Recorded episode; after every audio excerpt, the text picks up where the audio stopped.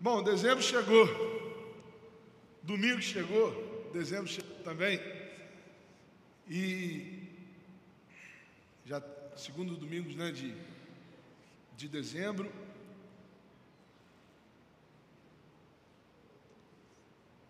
Alcântara já está ruim de você andar, não é verdade? Você sabe logo que chegou dezembro em Alcântara, irmão, na hora.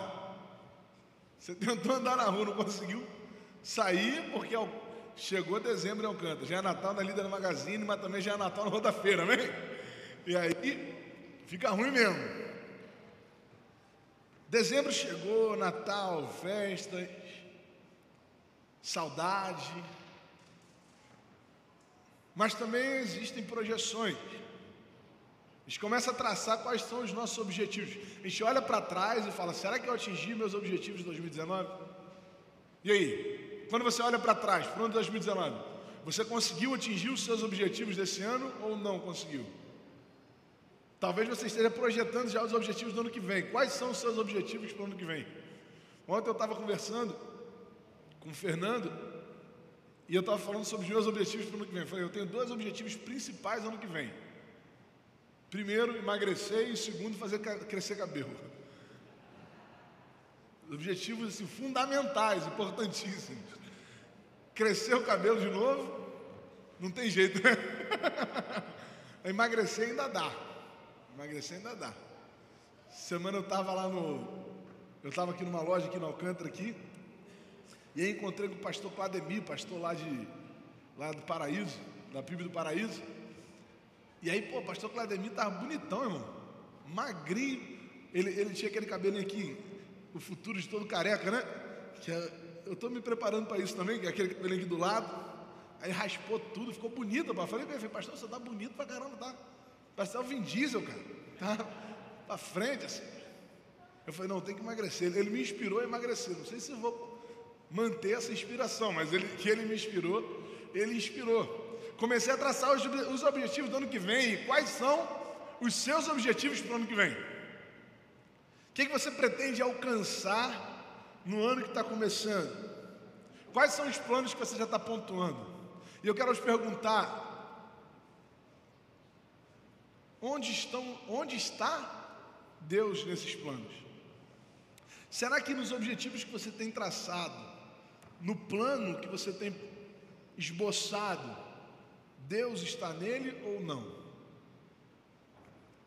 Você tem planejado grandes coisas? Às vezes a gente planeja coisas grandes, achando que os nossos planos são grandes, mas Deus sempre tem planos maiores para nós. A palavra do Senhor fala, lá em Atos capítulo 1, verso 6, o seguinte: Jesus já havia ressuscitado, havia morrido, havia ressuscitado, e ele está no último momento que ele teria com seus discípulos. E os discípulos chegam para ele e falam assim: Mestre, é nesse tempo que o Senhor vai restaurar o reino de Israel? Imagina, eles viveram três anos com Jesus, três anos.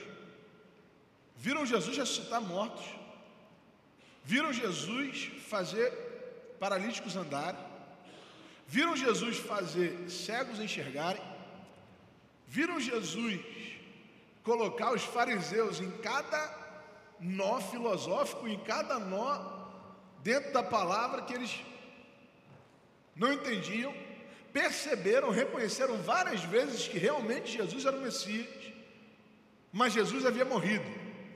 E quando Jesus morreu, eles acredito eu que eles também perderam as esperanças. A Bíblia fala que eles se espalharam. Mas Jesus ressuscita, irmão. Além de ressuscitar os mortos, o próprio Jesus ressuscita dos mortos encontra com eles, come com eles, anda com eles de novo. E aí eles falaram: pronto, agora é a hora. Chegou o momento certo. Chegou a hora que Jesus vai restaurar o reino de Israel. O Messias, segundo os profetas, era aquele que restauraria o reino de Israel. Os judeus esperavam e esperam até hoje um Messias que fosse capaz de restaurar a nação de Israel. Eles esperavam isso, era, era a esperança deles. E é uma esperança muito grande, irmão. O que esses judeus estão perguntando para Jesus é o seguinte: mestre, É nesse tempo que o Senhor vai fazer com que uma nação que é escrava, uma nação nanica, derrube o Império Romano, um dos maiores impérios da história da humanidade. É nesse tempo que o Senhor vai fazer isso. Irmão, era uma coisa muito grande, muito grande que os discípulos estavam planejando para que Jesus fizesse por eles. Muito grande. Só que eles ainda não conseguiam entender que Deus tinha planos maiores para eles. A libertação que eles trariam, a nação de Israel que seria restaurada, não era a nação dos filhos de Abraão, não era a nação dos descendentes de Jacó. A nação que seria restaurada era o Israel de Deus, era um povo, era a humanidade. Se eles esperavam que os judeus fossem libertos de Roma, eles estavam agora prontos para libertar a humanidade do inferno. Eles estavam prontos para libertar a humanidade do jugo de Satanás, mas eles não conseguiam vislumbrar isso. E aí a gente olha para trás e fala assim: olha aqui, como esses homens pensavam pequeno. Jesus estava falando com eles sobre coisas espirituais e eles estavam se preparando para coisas materiais. Mas eu fico imaginando os discípulos, se eles pudessem olhar para nós hoje, falar com a gente hoje, eles olhando para a gente, falando assim: Meu Deus, vocês têm o Espírito Santo aí. Deus está falando com vocês sobre coisas espirituais e vocês ainda estão planejando sobre coisas materiais. Deus está querendo abrir os olhos espirituais de vocês e vocês ainda estão traçando para 2020 um salário melhor. Vocês ainda estão traçando para 2020 ter um carro novo. Vocês ainda estão traçando para 2020 ter uma casa própria. Vocês ainda estão traçando para 2020 uma estabilidade financeira. Vocês ainda estão traçando para 2020 aquilo que é material, esquecendo, deixando de lado daquilo que realmente importa, deixando de lado coisas grandes, deixando de lado coisas que são maiores do que aquilo que nós podemos pensar ou imaginar. Jesus, num dos diálogos com seus discípulos, ele nos ensina sobre como nós podemos fazer ou como nós faremos para alcançar coisas grandes, coisas valiosas. E aí eu quero perguntar para você: quantos querem viver grandes coisas no ano de 2020? Poucas pessoas aqui. Vou perguntar de novo então. Quantos aqui querem ver grandes coisas nesse ano de 2020? Amém? Então vamos abrir as nossas Bíblias, por favor. Em João, capítulo 14, verso 12.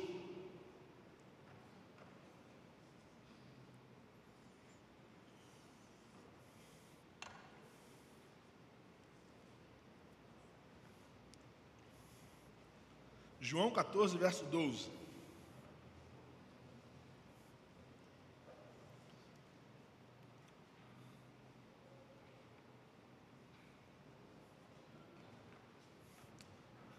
Digo a verdade, está aí na nossa projeção, se você quiser acompanhar por ali. Digo a verdade: aquele que crê em mim fará também as obras que eu tenho realizado, fará coisas ainda maiores do que estas, porque eu estou indo para o Pai. Vamos ler juntos esse versículo? Você pode ler comigo? Vamos juntos. Digo: aquele que crê em mim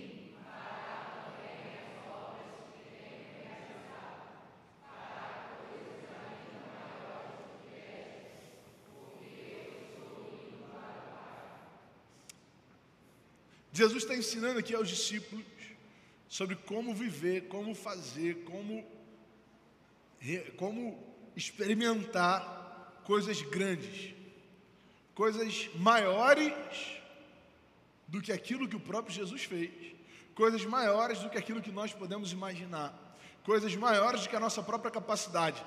Jesus está ensinando aos discípulos como fazer e como viver a vontade de Deus. E esse versículo nesse versículo, o que eu quero falar para você é o seguinte: nós precisamos crer hoje para fazer amanhã. Quando a gente lê, Jesus fala assim: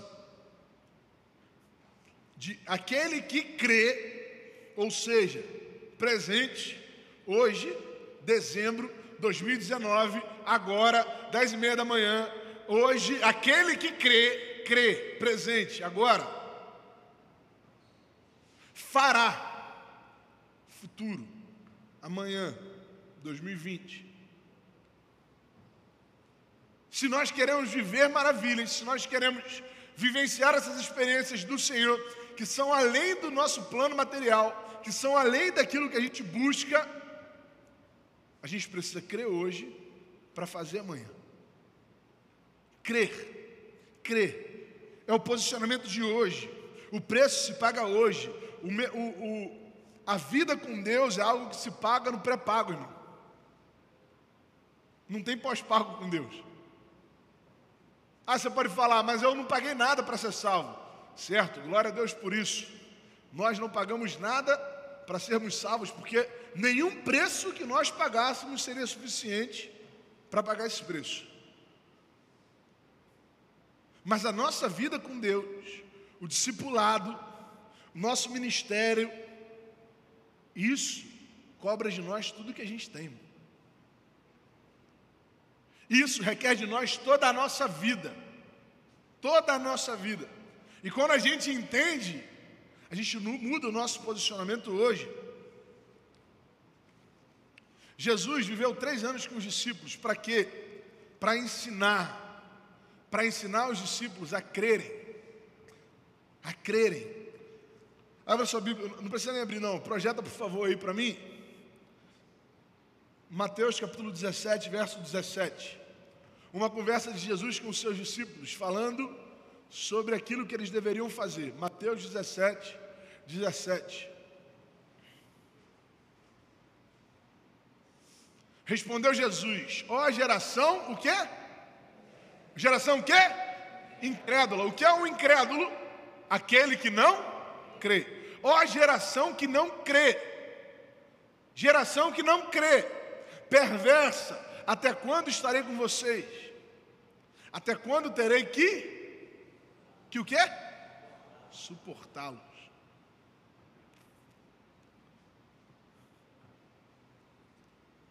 Até quando terei que suportá-los? Uma geração incrédula não é capaz de fazer nada como o que Jesus estava vivendo ali naquele momento.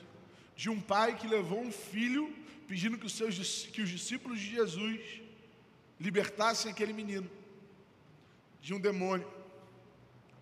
E aí Jesus fala para eles: Meus filhos, por que vocês são incrédulos assim? Pedro, como nós vimos semana passada, semana retrasada, Pedro ouve de Jesus quando estava afundando nas águas. Porque você tem pouca fé. Homem de pouca fé, por que duvidaste? Crer hoje é um posicionamento que Deus nos cobra. Crer. Nós cremos com o discurso, mas as nossas atitudes demonstram uma geração incrédula. Nós dizemos que cremos, mas na realidade nós confiamos nos nossos próprios braços. Na realidade, nós confiamos naquilo que é material, naquilo que é tangível.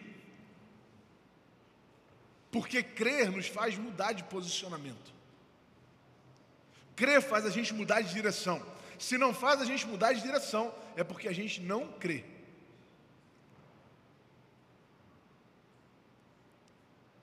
Vou dar um exemplo que eu gosto de dar. Você vai de marketing multinível. Não vou nem falar o nome de marca não, para poder o pessoal não escandalizado. De repente tem alguém aqui. Né?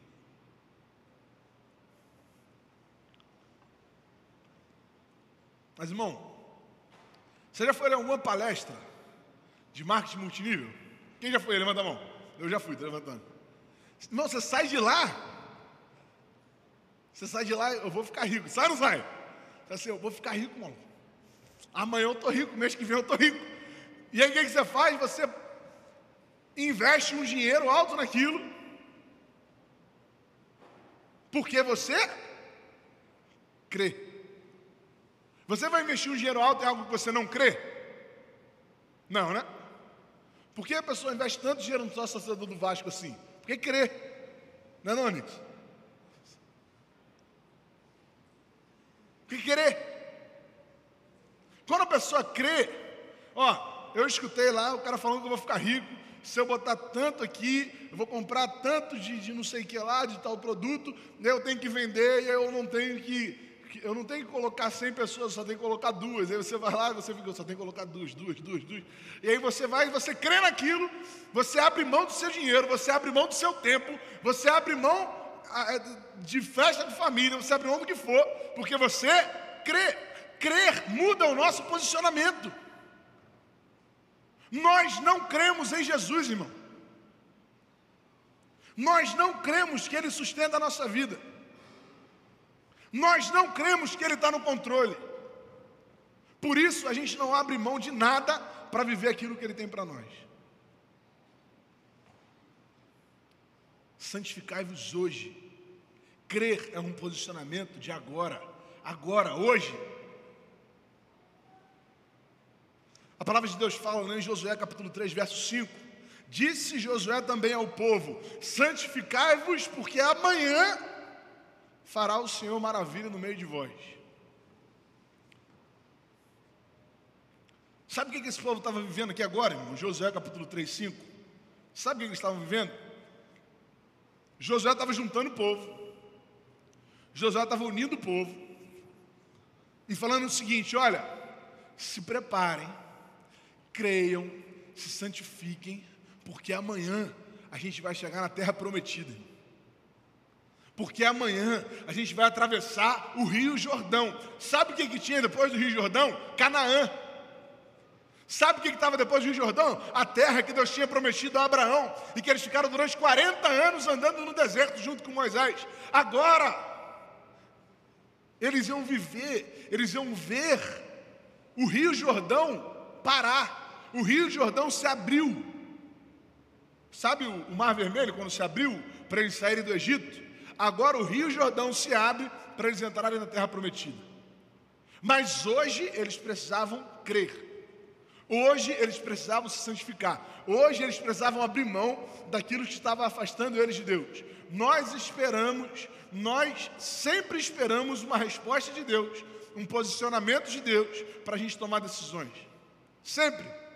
A gente fala assim: ah, mas se, se eu tivesse já terminado minha faculdade, eu ia poder me envolver mais com a igreja.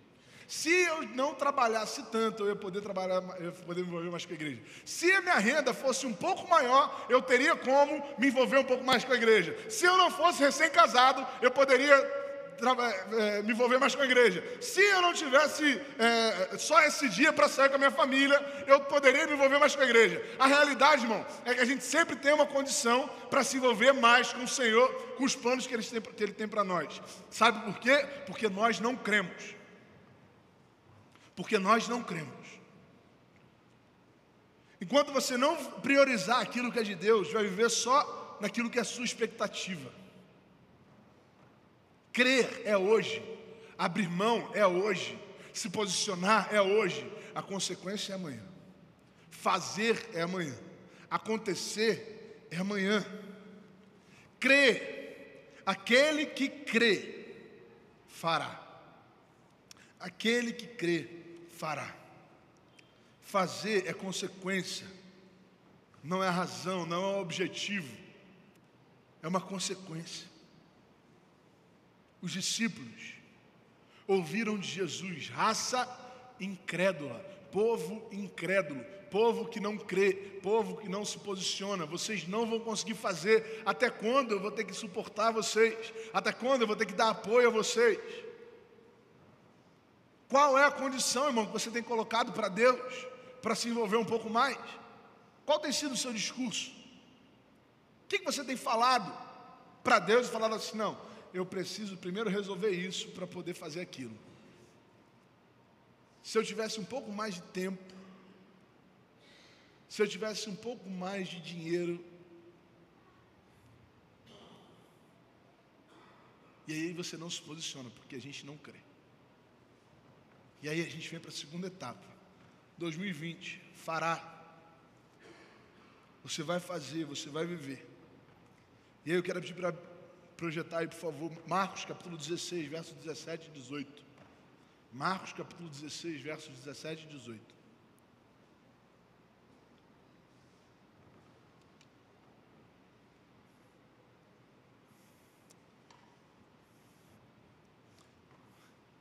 E estes sinais acompanharão, acompanharão os que? Os que o quê? Lê comigo, irmão, mais uma vez, ó. Estes sinais acompanharão os que crerem. Em meu nome expulsarão demônios, falarão novas línguas, pegarão em serpentes, e se beberem algum veneno mortal, não lhes fará mal algum. Imporão as mãos sobre os doentes, e estes ficarão. Aqueles que crerem farão. Aqueles que crerem viverão. Qual é o seu posicionamento agora, irmão? Qual tem sido a sua desculpa hoje? Qual tem sido a sua desculpa hoje?